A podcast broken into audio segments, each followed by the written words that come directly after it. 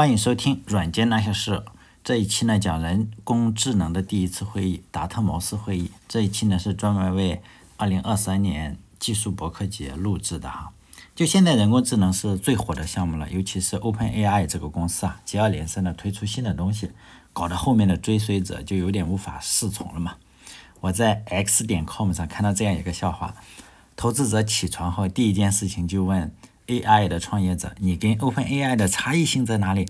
创业者回答：“我比 OpenAI 做的差。”今天我刚刚看到一个新闻嘛，亚马逊然后搞的人工智能叫 Olympus。说是它的参数有两万亿个，可以秒杀 OpenAI 的 GPT-4。说是参数的数量秒杀，并不是准确性的秒杀，就类似于说一个短跑运动员说他家的球鞋数量秒杀博尔特。我在 Hack News 上看了一些留言嘛，有人用过这个呃亚马逊的 Olympus，说是最好的情况下可以去争夺银牌。我这个电台呢，一般都是讲历史的故事，这一期当然也不例外。所以呢，我要讲回人工智能最初的阶段，看看人工智能是怎么发展起来的。这一期呢，主要是讲一个最重要的会议——一九五六年的达特茅斯会议。讲会议的话，最重要的就是讲主体还有参会人员。接下来呢，我将逐一介绍一下谁参加了这个会议哈。首先来讲，为什么会议会开在嗯达特茅斯大学？而不是像哈佛啊或者 MIT 这些相对来说更出名的大学呢？这就要从一个人说起了啊，他的名字叫做 John 克蒙尼啊，约翰克蒙尼哈，他做了非常非常多的事情。大家也许知道有一门这个编程语言叫 Basic，就是当年我们运行在小霸王学习机上的那个编程语言，就是他发明的。除此之外呢，他还是达特茅斯大学的数学系的系主任。他本科呢是毕业于普林斯顿大学。在普林斯顿大学的时候呢，他的导师是大名鼎鼎的丘奇，啊，计算机系的肯定知道这个人哈。他是他同时呢还是嗯爱因斯坦的数学助理，这当然是题外话了。他的数学水平是非常高的，要不然的话也不会是爱因斯坦的数学助理，但也不会考上什么普林斯顿是吧？更不会是达特茅斯大学数学系，然后还当系主任，但后来还当了校长。虽然他是学数学的，但是他却对自动化编程产生了非常非常浓厚的兴趣。但是当年啊，谁都有年轻的时候，就人微年年轻嘛，他就周围的人很少有人去理解他，他说什么别人也不愿意听。他当时是当爱因斯坦的数学助理，他就把这件苦恼的事情告诉爱因斯坦，毕竟认识嘛哈，当助理，爱因斯坦就安慰他说：“你呀，一定要建立自己的声望，然后呢，世界才会。”需要恭听你说的任何的话，因为爱因斯坦出名之前也是没人听嘛，在一个专利局里当一个小小的职员。但这段话对他有多大的影响力，我们是无从知道的哈。但是我们知道的是，人工智能啊和数学上很多如雷贯耳的人都是他的下属，就是这个约翰克蒙尼是个天生当官的人，他让达特茅斯大学这个。曾经吧，哈，小一点、名不见经传的学校就聚集了当时非常非常多有才华的人。后来他他成了校长，就有系主任，又变成了达特茅斯大学的校长。除了在计算机方面有着不可磨灭的贡献，他还有非常非常多的贡献。比如说，他主导了这个大学里的男女是可以，就是合校啊，要招收女学生啊，招收一些少数呃族裔的学生啊，都是他先主导的。呃，包括男女两个学校之间的合并，现在我们就觉得啊，你就应该这个样子是吧？你就应该招一些少数族裔啊，或者是男女是一起呃合并的。但当年来说是个大事，比如说哈佛大学的话是晚了个五六年才才能够男女一起上课哈。当然这是后话，也也与本期的电台无关。我们主要是说他的这个手段还是非常非常强的。再说回他当数学系主任的时候，我们都知道你这个新官上任是三把火，结果呢，他新官上任却碰到了一个大麻烦。达特茅斯大学这个规模本身并不是很大，数学系就更小了。他一上任的话，就碰巧是什么？四位终身教授退休了，就年龄到了嘛，而退休一下子也就空出来了好几个位置。他也是万般无奈嘛，只好到普林斯顿去找他的老师，就丘奇嘛，去帮个忙，能不能就是？我没有老师了，你能不能给我就是招兵买马，导师肯定是要帮忙的，就先推荐了一些非常非常著名的数学家，结果人家肯定是说不好意思啊，我这有点事，我要去菜市场，然后不能去当教授，你另请高明吧，毕竟学校这个样子，可能给的钱也不多，或者类似于什么，没有办法是吧？万般无奈之下，普林斯顿这边说，哎，我还是带新鲜出炉的博士吧，就带去了四位新鲜出炉的数学系的博士，这其中呢就有人。就有一个被称之为人工智能之父的麦卡锡，但他前几年去世了啊。他跟 C 语言的作者是同一年去世的。呃，这个麦卡锡呢，他发明了 Lisp 语言。如果仅仅从编程语言的发明人上来说，这个 Lisp 语言麦卡锡发明的，他的老板 麦卡锡的老板发明了 Basic，所以呢，Lisp 语言要喊 Basic 语言一声老板哈。根据发明人的话，在这个达特茅斯大学里啊。麦卡锡是非常想搞事的那种人，就是说不甘寂寞，不甘当一个教授嘛。所以整个的达特茅斯大学这个会议啊，参加的会议的人都是他请的，要么是他的朋友，主要是他的朋友，要么是他的老板。就钱呢，他是找洛克菲勒出的。在举办这个会议之前，他已经在搞事情了，就是。有些人你要知道，就有些人就是闲不住，就是不好好去教课，是吗？他就要搞一些事情。他已经出出版了一本很出名的书，就是找各各行业的他认认可的人嘛，出这个论文集，叫《自动机研究》。这本书是一个论文集。他在贝尔实验室工作的时候啊，有个老板，他的老板是信息学之父香农。结果呢，香农不太给力哈，就没有给他的论文集写足够震撼的论文，而且呢，呃。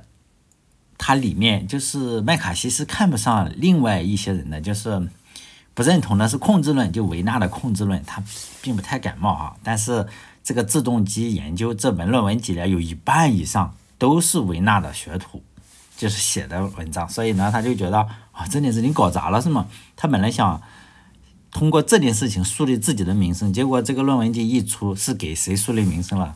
给维纳是不是？既然说到了维纳，我就不得不提一下这个大佬了。以前我在电台里讲过他，他也呢也是人工智能的先驱，但是他不认可人工智能这个词，也不认可信息论，他的方法叫控制论哈。大家可能有疑惑，这有什么区别吗？哎，说实在的哈，内涵上是没有太大区别，更多的是名号之争。就是我们目前来说，主流的发达国家早就已经不区分了。但中中国还会区分一百年，就大家在报考志愿的时候一定会很疑惑，为什么有个自动化学院，还有个计算机科学院，还有个信息科学院？有可能信息科学院是统领这两个，有个是有的是自动化学院、计算机科学院、信息科学院三个是平行的。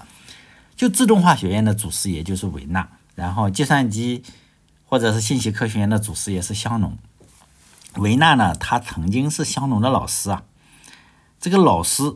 他就认为啊，你这个香农搞的那一套就是出学我的嘛，我我教了你，然后你出去搞这个信息论是吧？我搞控制论，你搞信息论，所以呢，这个维纳看到信息论就火大。香农的性格是比较内向的啊，他很多事情都是憋在心里不说的，包括他做象棋程序啊，包括跟他跟图灵是好朋友就不说，就憋在心里的那一种人，就性格比较软一点，不是那种社交牛人。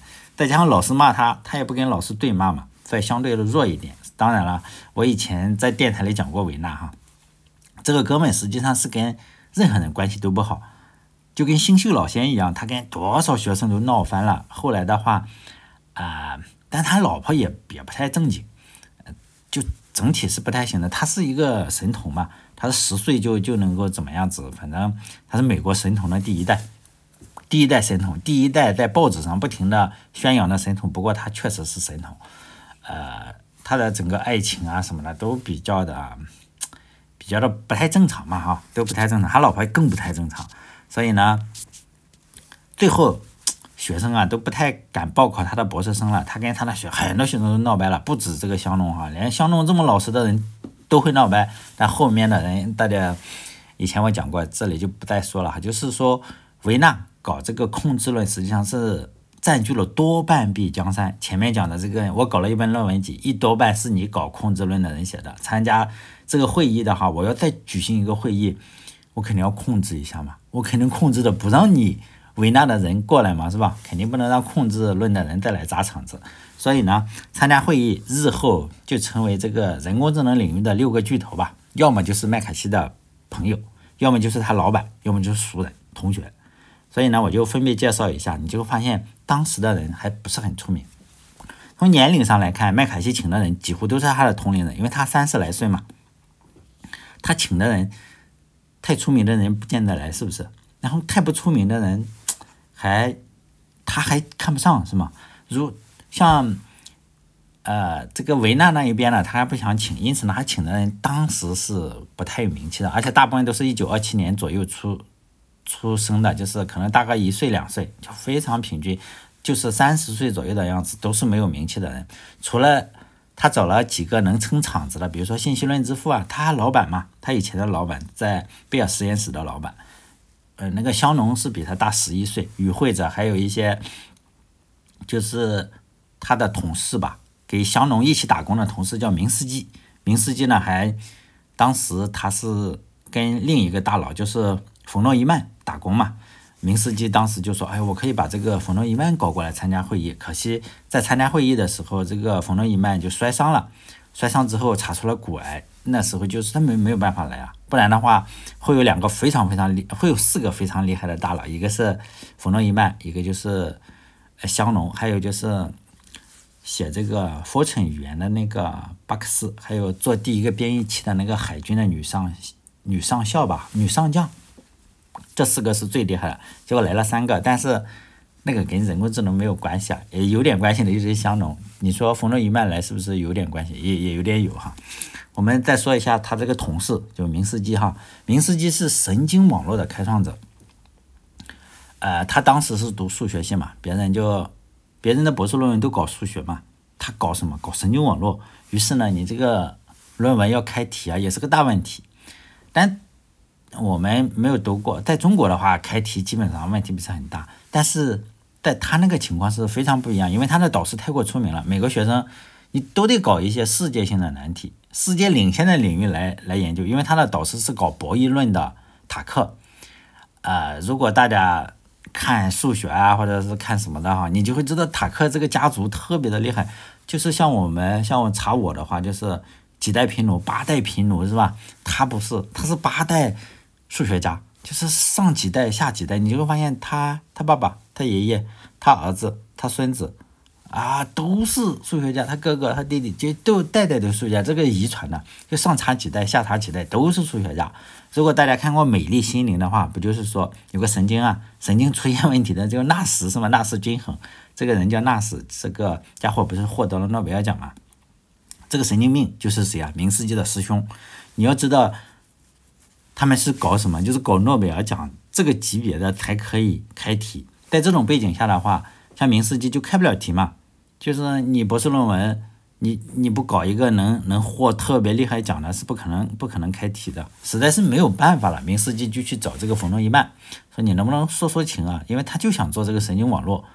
这个冯诺依曼肯定是大佬嘛，人家就说啊，你做这个神经网络的话，算不算数学？肯定不算数学嘛，你这个怎么能开题？这个冯诺依曼就说嘛，现在确实是不算。一门科学哈，不算数学。现在神经网络还不算一门科学，但是呢，等到他把论文写完，就是一门新的科学。大家想想也对，是吧？就让他去写。因此呢，这个明斯基后来就跟神经网络就搞了一辈子嘛，一直在搞。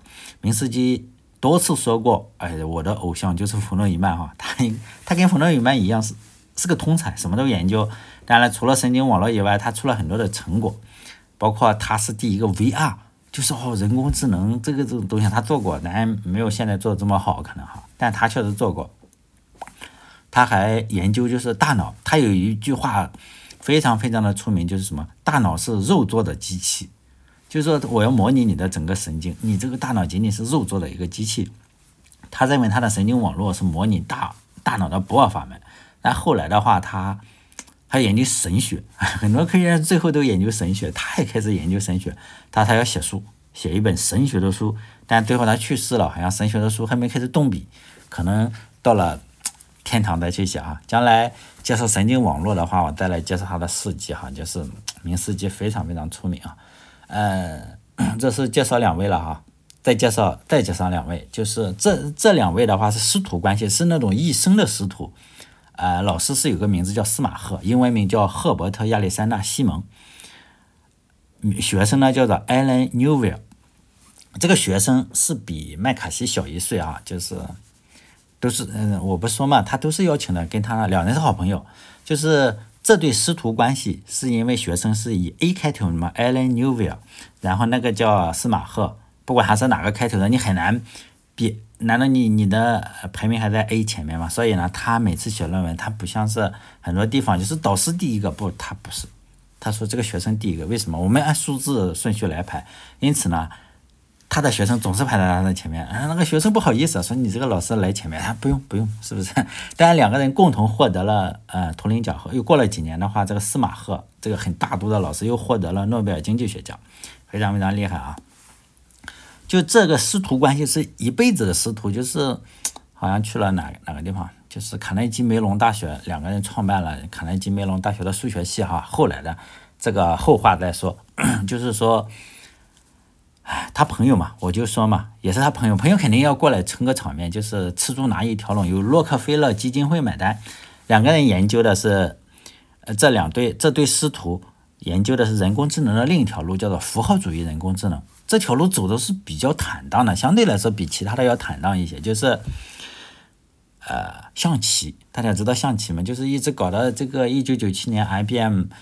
深蓝赢了人类冠军啊，然后一直到这个机器学习啊，包括深度学习啊，包括强化学习啊，包括这个 AlphaGo 这一些哈，都可以算是符号主义。就是所以这个这对师徒开创的人工智能是非常非常有影响力的。后来，呃呃，就前面讲刚说了，他们有两三个人又去这个卡耐基梅隆大学，成了一个不得了的地方，是吧？卡耐基梅隆大学包括什么 Java 呀，或者是。好像 Java 也是那个卡耐基梅隆大学，然后在那里做的吧，是吧？哎，反正就就就这个样子了。最后再介绍，这是两位、四位，好，最后再介绍一位这个，呃，已经介绍几位了？第六位了是吧？第五位了，嗯，第六位了，因为那个什么就香农就不介绍了，香农是去撑场面的嘛，香农是不介绍了。这样的话，最后一位参与者就是叫。呃，Oliver Selfridge 这个呢，就是这哥们是前面我说的那个，哎呦，脾气不太好的维纳的徒弟。他跟众多的维纳徒弟一样，他也是读不完嘛，就老师实在是，呃，是吧？他没读完就走了。他去 MIT 参加了一个叫 Mac 的项目哈，这个项目上他就跟这个麦卡锡就相识了，就是成了朋友嘛。就是 Oliver Selfridge 呢，他是什么的鼻祖？就人工智能有一个。有一个流派吧，叫模式识别。就现在我们这个人脸识别呀，或者是你识别汉字、识别什么的，这个这个也是一个嗯非常呃非常主要的流派吧哈。包括识别车牌啊，识别人脸识别什么哈，就是整个识别流派就他做的 Selfrid。呃，他是第一个这么做的人，并且他还写出了第一个呃模式识别的软件啊，就是能识别你的手写字体，你写的。呃，比较丑，可能他写识别不出来哈。就 Selfridge 的话，啊，他是一个美国人啊。他在英国呢是有一家连锁店叫 Selfridge，啊，现在还是第一还是第二？我查那个呃维基百科的时候啊，特别特别靠前，好像是第二第二的网址就是 Selfridge 点 com。他是一九零八年有一个叫做 Harry Gordon Selfridge 的人开的，这个人呢就是本文的。嗯，本期电台的这个 Oliver Selfridge 的爷爷，大家可以搜一个电视剧叫做《Mr. Selfridge》。这个电视剧啊，就是二零一三年拍的嘛。它的主人公就是他的爷爷，是如何在英国创立起了这么大的一个产业，就是卖卖一些女士的这个特别奢侈的，相对奢侈啊，对我来说就是天价的东西，就是连锁店嘛。从故事性上来说，你就会发现他爷爷的，因为我看过这个。这个这个电视剧哈，呃，他他爷爷的故事比他要跌宕起伏。他本身就是个大科学家，其实没有什么太好讲的。他爷爷的是个传奇嘛，最传奇的故事之一莫过于他爷爷娶了一对跳舞的，然后匈牙利的双胞胎，啊，其实就双胞胎啊，就一起娶了一个。我听过最传，呃，现实中我是没见到，只能在电影上看。我现实中我听过的最传奇的真人真事吧，就是一个香港人嘛。一个妈妈是香港人的香港人哈，在这个上海跟一对姐妹花生活在一起。这个人也听我的电台啊，我说的这个传奇的人跟姐妹花生活在一起的，就也听我电台，他是个设计师，包括我电台啊，或者是我还有个叫什么绿帽子大学那个图标都是找他免费设计的。就是有一次还在群里嘛，听众群里抱怨他的难处，哎，谈了个恋爱嘛，结果呢谈的是姐姐，就被妹妹知道了，结果呢姐妹。姐妹俩嘛，就太过公平，就是家教的时候太过公平，就是凡是姐姐有的发卡，妹妹也要有；姐妹妹有的鞋子呢，姐姐也要有。就是说，姐姐有的妹妹也要有，妹妹有的姐姐也要有。就算家里只有一根棒棒糖，哎，姐姐舔一口，妹妹舔一口，反正都要有，是吗？否则就是不公平，没有办法，是吧？就是当年他的家长，就是他的育，嗯，没结婚，是吧？呃，他的姐妹的。家长没有给孩子养这个孔融让梨，就是你姐姐应该让妹妹啊，或者是妹妹让你，结果都不让。结果呢，现在他们三个人生活在一起，没有办法领证。他讲了他痛苦的经历之后，群友们是非常非常的热情，我们就是想帮他分忧，就想解决他这个痛苦状况，让我来忍受这份痛苦。好了，这个这都是题外话了哈，就是六个主要的人就介绍完了。你看那个。这六个人就是有一个是来撑场面的，就是这个香农是吧？除了香农，然后香农确实跟人工智能关系不是特别大哈，只是他来撑场子的。其他的参会的人当然也有啊，包括富春语言的作者呀，巴克斯啊，他介绍富春语言，还有第一个编译器的作者啊，那个 Grace Hopper，然后他介绍编译器。还有一个谁谁谁，反正前面是是有一些人，但是比起前面那六个人来说，在人工智能方面的这个贡献就小一些哈，所以呢，我就不再一一介绍了。就是前面我就主要介绍这个流派，比如说模式识别流派啊、符号主义流派啊、神经网络流派。熟悉人工智能的人肯定意识到，还缺一个非常非常重要的流派是什么？自然语言处理。就我们知道，你说一句话，它可以处理出来哈。啊，其实我们如果追查起这个自然语言处理的话，你会发现哦，自然语言处理竟然比达特茅斯会议还要早一些。但是呢，自然语言处理这一学派啊，他没有认识到自己是人工智能的分支，再加上当时会议的时候名气也不大，可能也没有去邀请他，他们也就没去，反而错失了一次出名的机会，也就说明了在当时那个情况下，什么是人工智能，大家还没有意识到。包括他们提出的模式识模式识别啊，或者符号主义或者神经网络流派，只是后来总结出来了。你如果自然语言处理的话，可能去，可能大家又是一次出名的机会。但是呢，确实没有去，因为当时自然语言处理是发展的竟然是最好的。为什么？因为当时要翻译英语跟俄语，毕竟冷战时期的话，投资人，你要你要看一下俄罗斯的报纸嘛，不，俄国的报纸是吧？当时是俄国。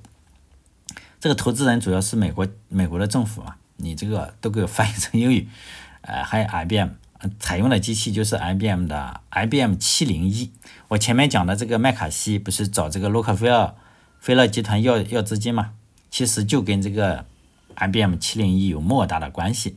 麦卡锡当时就三十岁左右，然后没有钱也没有名声，想搞点钱并不那么容易啊。你想想他一个教授，哎呀。也也没有多少钱，你要知道，因为应该是没有多少钱，肯定比我们要富哈，比我要富，不一定比听众富哈。他就找上了一个，呃，IBM 他认识的一个人，就是 IBM 七零一的设计者罗切斯特。他说这个能不能给 IBM 找点钱？他说你找 IBM 有什么要要钱头？他这里都是这个政府给的，是吗？我们做搞这个自然语言处理的。当时麦卡锡也没有意识到啊，自然语言处理竟然也是这个人工智能，所以呢也就没有邀请，连他也没有意识到哇，自然语言处理也竟然是人工智能。罗切斯特就告诉他，你搞钱你得搞有钱人，你搞嘛？你搞 MPM，这个钱都是每一分都要报账啊什么的，你你搞富人，穷人不要搞哈，找这个洛克菲勒去申请。于是呢他，啊这个这个人呢就说服了他呀，还有香农啊、明斯基，他们就向这个麦卡锡。呃，还有麦卡锡哈，就是像这个洛克菲勒集团，有钱嘛，申请一万三千五百美元，挺多了，一万三千五百美元，在当年那个年代还算是比较多了。但是洛克菲勒只给了了七千五也可以了，是吧？申请一万三千五，我们申请，呃，信用卡是不是也申请不了全额？他也给这个也够了，人家免费给你是吧？在美国募捐的话，可不像鹅城，就是豪绅的钱如数奉还，百姓的钱三七分成。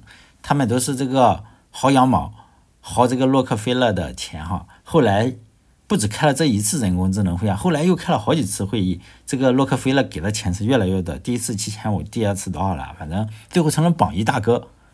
你说他有什么回报吗？就是人家有钱，并且心比较好。但我觉得这值得鹅城的豪绅学一学，但也不能这么说哈，好像是有点站在道德高地上要求人家，人家的钱爱怎么花怎么花。如果人家就是愿意在抖音上或者在快手上发榜一的那个也也可以是吧？并且人家能够马上收到现实的回报，叫哥哥会叫的比较甜一些，说不定线下还有见面什么的。你给你给钱给这些。搞人工智能，的说不定连水漂的钱都都没有，连 打水漂的声音都没有。所以呢，我也只是瞎说一说。但是洛克菲勒确实后面给了很多钱啊，就是你搞嘛，好像是一个基金会嘛。但是洛克菲勒连中国这边他也给钱，包括建什么医院呀，好像建哪哪个医院我忘记了哈，反正北京是哪哪个医院，玛丽什么医院还是什么医院的，忘了哈。就是这洛克菲勒这个 基金会给的钱。现在我们谈起人工智能的话，就会觉得哇，这玩意是高科技，是吧？实际上，在当年的话，人工智能跟炼金术是没有太大区别的。但现相同的情况也不止发生在人工智能啊，或者是，但在计算机上面还是互联网上面，都有类似的情况。就刚开始的时候，大家都不知道是什么，不知道是什么就会嘲笑你嘛。不知道大家有没有在网上看过一段非常非常著名的视频嘛？很出名的视频，我觉得很出名哈，就一个脱口秀嘛，主持人是采访比尔盖茨，比尔盖茨就问他呀，呃，不是主持人问比尔盖茨说什么是互联网，然后比尔盖茨说，哎，我知道是吧？然后介绍了一下互联网，因为那个是脱口秀嘛，然后主持人的话术当然是非常搞笑的，就当时主持人就说呀，哎呀，听说互联网可以听棒球直播，然后比尔盖茨说，对呀对呀，就是就是可以听棒球直播，然后主持人就说，我家里有一台收音机。然后下面就在笑嘛，就觉得哎，这个主持人真厉害，也能听这个棒球直播。然后比尔盖茨也只好有点尴尬的笑，或者是什么，不知道他心情是什么样子，反正他也在笑。这种笑声的话，现在让我们再重新看的话，就会觉得有点心酸嘛。我相信比尔盖茨知道这个笑声是什么意义嘛，因为那些观众可能会觉得，我为什么要知道今天的那个彩票号码是什么？我打电话就是嘛，我为什么要知道？这个棒球比赛，我家有收音机是吗？一一直可以听。说我还订了两本体育杂志，就是那个大家找的话，你可以去看看。这个 这个主持人非常的逗是吧？他觉得自己非常的逗，然后最后说，哎，他好像想到了一个什么东西，可以找一群变态是吧？组成一个小圈子，然后比尔盖茨就在那里尴尬的笑，他那里啊，下面的人就会鼓掌，就觉得哎呀，这个主持人真厉害是吧？我非常建议大家来找一下看一下。提醒一下自己啊，就是在你面对自己不知道的东西的时候，千万不要成为一个固步自封的老古董，而且还不自知。发出的笑声，在你不了解什么是互联网的时候，你就觉得啊，那有什么用嘛，是吧？还不如我一个收音机。在人工智能上也是如此啊。第一次人工智能召开的时候，到人工智能被少部分人接受，就是从一九五六年到一九六六年，一九六六年还不行，就人工智能跟骗子差不多。在一九六五年的时候，当时。加州大学的科学家嘛，叫德雷福斯啊，他的全名叫胡伯特·德雷福斯。在人工智能方面，他提出了非常非常著名的叫德雷福斯批评。他呢，他质疑就是人工智能研究中啊，过于强调是什么符号处理和规则的方法，强调人工智能应该处理是什么现实世界所具有的一些直观呀、感性或者情感依赖性的一些东西。啊，怎么说呀？这个他。他批评的就是这个符号处理啊，规则方法，就是我前面讲的那几种嘛，是吧？人工智能的几条路，他都被批评了一下，他都批评了一下。他是科学家，也是如此啊，他也有自己看不到的地方啊，更不用提普通人了。当然，我并不是黑他，就任何人都有看错的时候。他在科学家，就是这个德雷福斯在科学家，尤其是哲学啊或者黑格尔方面哈，他是一个现象学啊，或者是存在主义还有人工智能交叉领域一个不可忽视的人物吧。他跟他的弟弟，呃，他弟弟跟他是做都是科学家，都是一个数学家。他他哥俩是同年毕业于哈佛大学，只是他看不上当年的人工智能。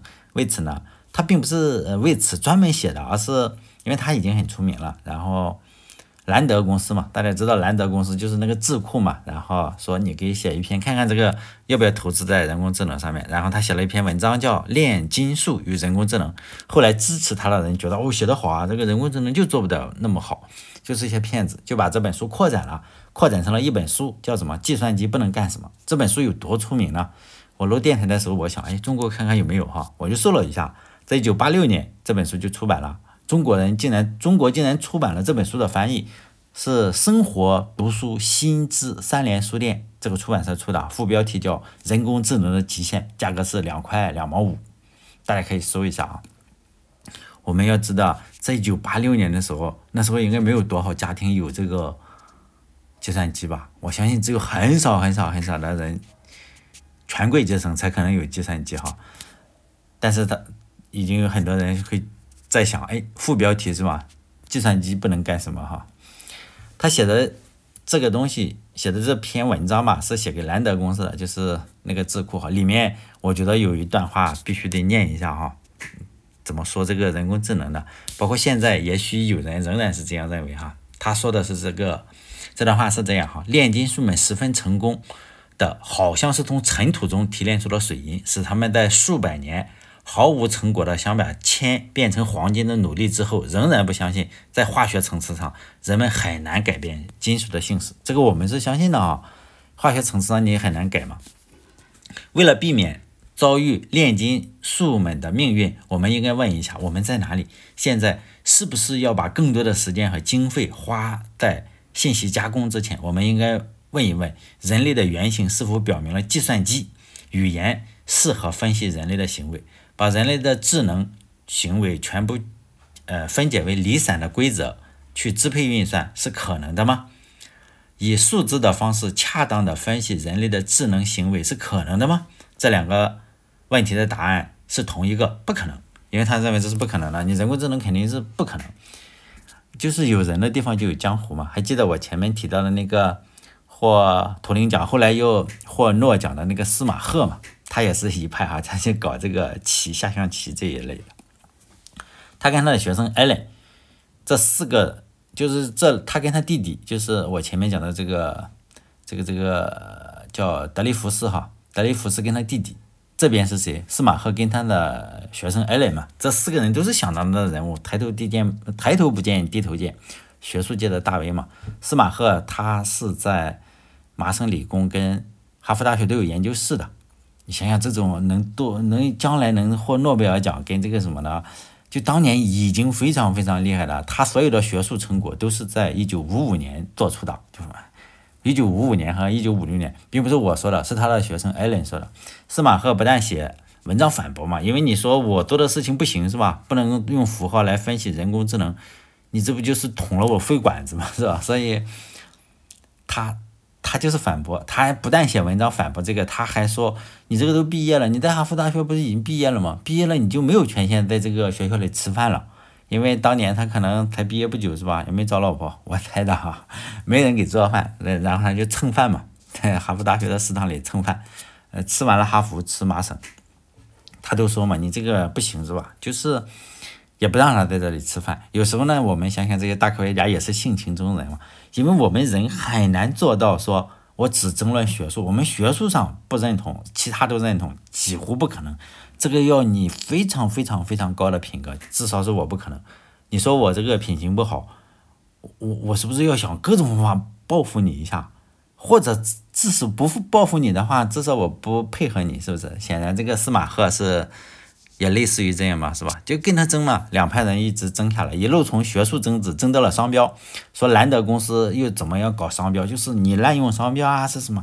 反正就是从商标，又在这里，最后说你有没有资格在学校吃饭，这种事情也争，从学术一路是吧？从上半身争到下半身，但后来，呃，这个书还是很出名的，我们知道啊，他写的这个书啊，就是计算机不能干什么，后来又出了一本畅销书，叫计算机还不能干什么。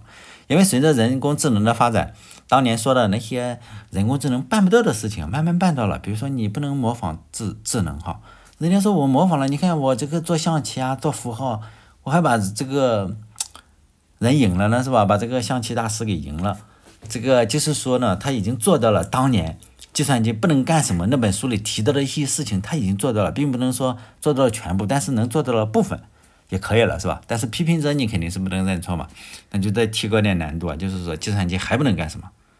就是你说计算机不能干什么？计算机还不能干什么？你做到了，我仍然可以提高难度，这非常正常。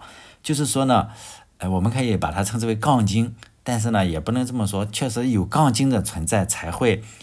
让很多人去审视这个发展是不是对的，这种非常正常。在人类的历史上已经发发生了太多次，包括麦克斯韦方程式啊，也就三十年，没人认认为这是正确的。就是吃瓜群众嘛，我们都是看个热闹，发现有人倒霉是最热闹的事情。你你有没有发现，大家都喜欢看倒霉？就是你看一些短视频也好啊，或者什么，那倒霉的事情大家都喜欢看。就是发现，你看某个人，哎呦，走着路摔倒了，哎，这个很好看。你如果正常的走过去，反而，哎呀，大家就觉得没什么意思，是吗？就是只要出现倒霉，这个群众最喜欢的事情。传说啊，在一八零七年，蒸汽轮船的发明者不是叫福尔顿嘛？约翰·福尔顿，他建造了一艘名为什么来哈？克雷蒙特这个蒸汽轮船吧，要在这个哈德逊河上进行试航。因为大家都知道，你建了个这么大庞然庞然的。大雾，你不知道能不能起来嘛？然后按照我们正常人的话，你可以英国人哈，你是不是要很绅士一点？他们也不绅士，周围的群众喊什么就开不动，开不动，就是说你开不起来，开不起来。大家就觉得你这玩意能开得起来，是吧？结果他在缓慢的、沉重的声音之下，哎，真的是开不起，真的是开动了，这个轮船就真的是转起来了，就向前跑了。然后周围的群众一看，哦，居然能够启动了，是吧？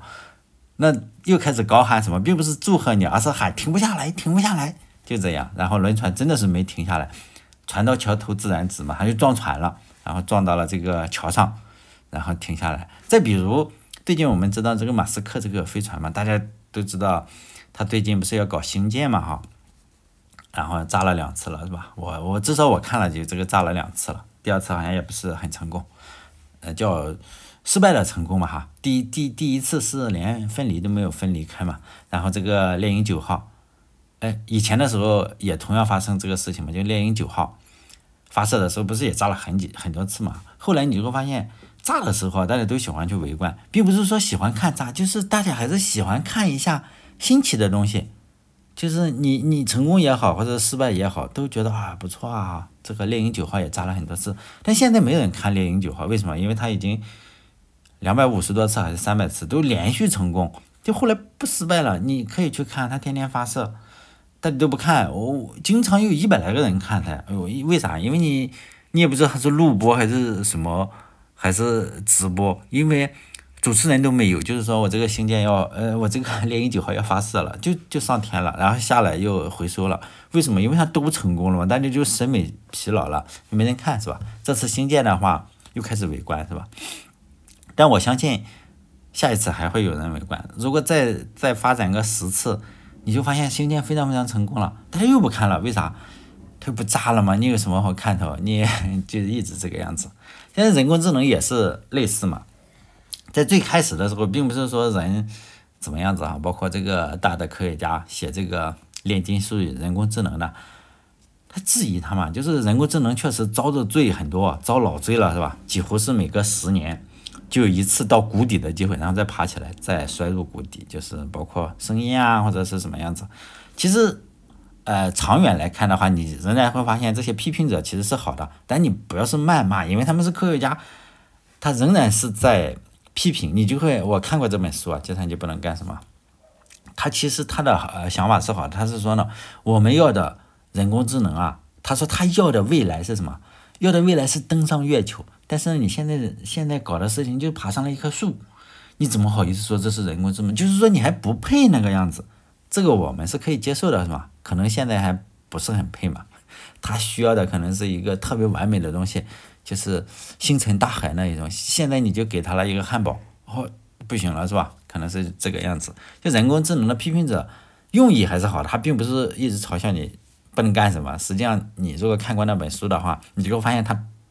与这个标题党有点标题党，还是有鞭策嘛，才有进步。我相信未来的话还会出另外一本书，就是说计算机依旧不能干什么，其中有一条可能就是说，计算机可以关机嘛？你有本事让计算机关机，因为那个时候的话，人工智能可能已经控制了电网呀，控制了交通，控制了银行，控制了医疗，然后控制了人类大部分的生活。实际上现在就已经，现在你敢把电脑关机吗？你你只能关你自己的电脑，你敢把不说？哎呦，我这个是。随便哪一个，我说电网，你敢把电电网上的计算机关机吗？不能了，你关不掉了，你你就永远再也没有办法关掉了。你可能把手机关掉，你敢把基站关掉吗？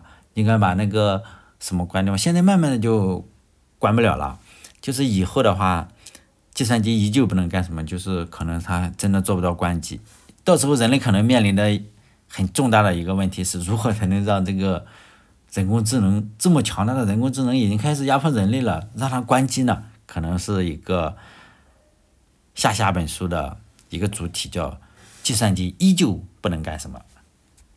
但这一期时间差不多了，就是我这一期最主要的是介绍人工智能的这几个流派以及创始人，除了自然语言，这几个人差不多到齐了。这几个创始人和流派到齐了，后来的话，这个自然语言处理后面几期就开始参加，只是他第一次没参加。后面我会继续详细介绍人工智能发展的历史哈。最后呢，我用神经网络的先驱哈，叫做 Walter Pitts，他的话作为总结吧哈。他也是维纳的学生啊，他他是主持人，他去那个人工智能第一次会议上有个主持人，你得拿个有个拿麦克风的是吗？他说呢，他们一派人。一看就是行家，他总结了他们所有的这个，他看了他们所有的这个算法，他总结了一下，他说他们一派人呢试图模拟神经网络，神经网络那一派，另一派人呢试图模拟心智，就是做符号翻译的那一些，就是做这个 象棋啊什么那一些，就是模拟心智，最后呢总是会殊途同归的。当然这句话确实完美的预言了人工智能几十年的发展。好嘞，这一期就到这里。下面几期呢，我会把这个分支慢慢的去展开，去讲这个人工智能的历史。好嘞，这一期到这里，再见。